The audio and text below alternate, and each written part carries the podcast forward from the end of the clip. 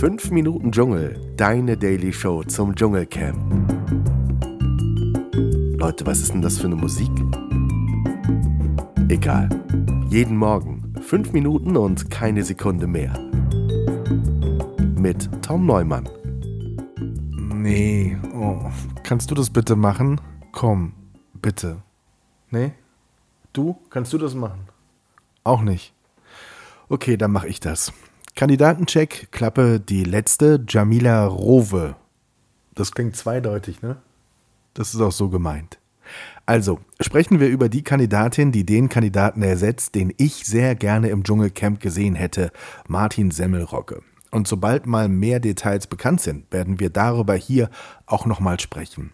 Offensichtlich durfte er nicht nach Australien einreisen, weil er vorbestraft ist. Aber lasst uns einfach mal schauen, was da noch so an Infos die nächsten Tage veröffentlicht wird und dann auch wirklich Fakt ist. Und jetzt blicken wir auf Jamila Rowe, ohne dabei an ein Schlauchboot zu denken. Es wird schwer, aber wir tun es. 1967 in Berlin geboren, 55 Jahre alt, gelernte Visagistin. Arbeitete ganz normal in einem großen Berliner Kaufhaus bis sie im März 2002 plötzlich exklusiv in einer Schweizer Tageszeitung auspackt. Sie habe eine Affäre mit dem verheirateten Schweizer Botschafter in Deutschland, Thomas Bohrer. Dieser wurde daraufhin in die Schweiz versetzt, kündigte seinen Job. Wenig später kam heraus, die Affäre war frei erfunden. Und an der Stelle muss ich mich leider schon das erste Mal übergeben.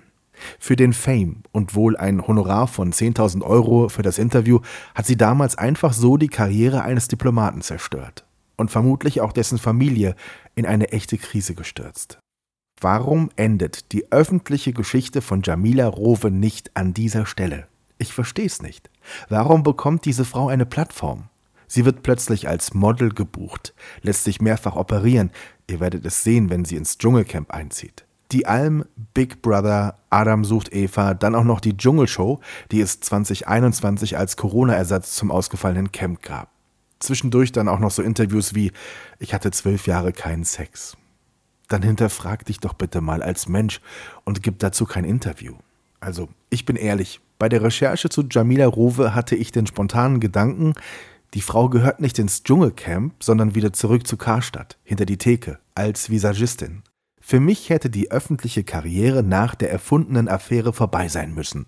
Und ja, natürlich, jeder Mensch hat eine zweite Chance verdient. Das unterschreibe ich sofort. Aber bitte dort, wo jeder normale Mensch auch den täglichen Herausforderungen nachgeht. Im Alltag, abseits der Öffentlichkeit, im eigenen Familien- und Freundeskreis. Meine Prognose ist gleichzeitig auch mein Wunsch. Ich hoffe, sie wird in keine Dschungelprüfung gewählt. Und ich wünsche mir, dass die Zuschauer lieber für die anderen Campbewohner abstimmen.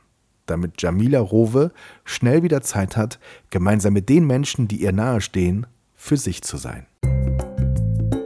Und auch morgen früh wieder diese Musik. Komm, so schlecht ist gar nicht, oder? Man kommt so ein bisschen in Schwung. 5 Minuten Dschungel, deine Daily Show zum Dschungelcamp, ist eine Studio Fischkorb Produktion. Wenn ihr was sagen wollt, schreibt mir auf Insta. Link in den Show Notes.